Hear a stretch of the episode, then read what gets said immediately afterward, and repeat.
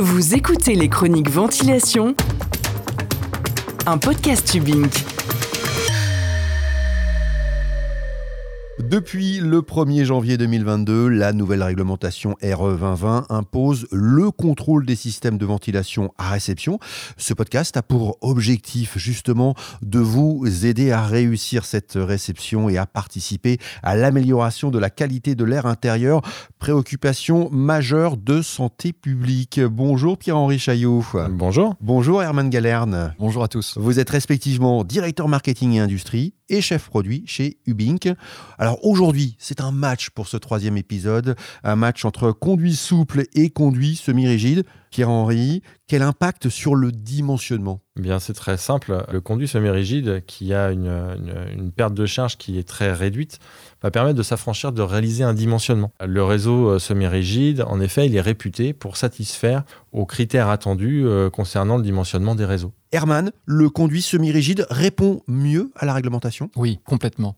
Complètement, puisque dans le CPT 3615, donc la réglementation en rapport avec les VMC simple flux hydro-réglables, on retrouve l'information comme quoi si la distance entre la centrale et la bouche d'extraction est supérieure à 3 mètres et s'il y a plus de deux coudes sur ce parcours, eh bien, il faudra prévoir un dimensionnement du réseau. Ça peut être contraignant, et ça peut être très récurrent puisque généralement, au niveau des méthodes constructives, on a largement plus que 3 mètres et 2 coudes entre une simple flux, une VMC simple flux, et l'emplacement d'une bouche. Le système de conduit semi-rigide permet de s'affranchir de cette règle, puisque on n'aura plus besoin de faire de dimensionnement spécifique du réseau. C'est justement hein, la solution que propose Ubink Exactement. Le système Air Excellent, l'AE48, mais il y a aussi d'autres diamètres, mais l'Air Excellent d'une manière générale, puisqu'il est semi-rigide, permet de s'affranchir de ce dimensionnement. Dans n'importe quel cas de figure, le réseau sera directement conforme à la réglementation en vigueur. Merci Herman, merci Pierre-Henri. On se donne rendez-vous dans le quatrième épisode de ce podcast et cette fois-ci il sera question d'entretien du réseau. Ça aussi c'est un point très important. Bien sûr, c'est ce qui garantit la performance du, euh, du système de ventilation dans le temps. Eh bien rendez-vous dans ce quatrième épisode. Merci, à très bientôt. Merci à tous.